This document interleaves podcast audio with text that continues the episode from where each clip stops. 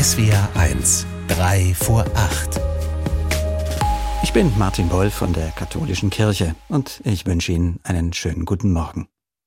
Eingeladen zu werden, das ist schon was Tolles. Da hat einer an mich gedacht. Da ist es jemandem offenbar wichtig, dass ich bei seinem Fest dabei bin. Eingeladen zu sein, das ist immer auch ein Zeichen, dass ich geliebt und geschätzt bin. Aber manchmal, da gibt's auch Einladungen, die wecken eher zwiespältige Gefühle. Klar, auch da hat irgendjemand an mich gedacht. Und trotzdem habe ich keine große Lust, dorthin zu gehen.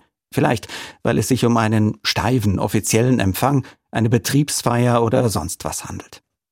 An so eine eher ungeliebte Einladung könnte man denken, wenn man das Gleichnis liest, von dem heute in den katholischen Gottesdiensten die Rede ist. Da erzählt Jesus nämlich von einem Fest mit geladenen Gästen. Ein König, so heißt es da, habe zu einem Festessen geladen.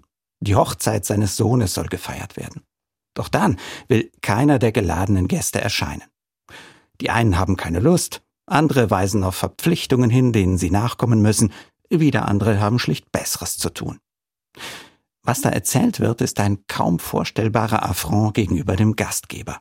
Und schon das macht klar, dass die Geschichte eigentlich etwas anderes erzählen will, nämlich wie Gott ist und wie der Mensch und warum es oft so schwierig erscheint mit dem Himmelreich.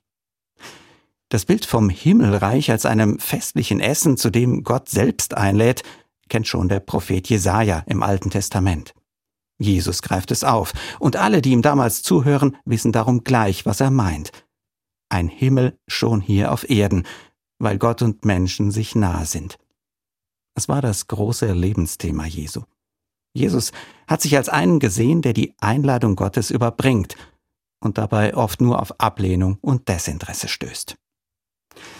Das Gleichnis schiebt die Verantwortung scheinbar den bockigen Leuten zu, die eingeladen sind, aber keine Lust und scheinbar Besseres zu tun haben. Dabei haben die meisten ihre Gründe. Das sagt doch das Gleichnis und bewertet es nicht. Aber es geht ja weiter. Der König öffnet die Türen nun für alle, die kommen wollen. Und darum ist dieser Teil der Geschichte, die Jesus erzählt, auch der wichtigere. Die Einladung, den Himmel schon jetzt und hier zu suchen, besteht eben immer noch. Und sie ist nicht beschränkt auf besonders Auserwählte. Vielmehr steht der Himmel jeder und jedem offen, der ihn sucht. Die Kirche hat sich zu oft als Türsteherin verstanden, die entscheidet, wer würdig ist und wer nicht. Dabei sollte gerade sie es sein, die allen den Weg zu Gott, also dem Himmel schon im Leben, ebnet und offen hält.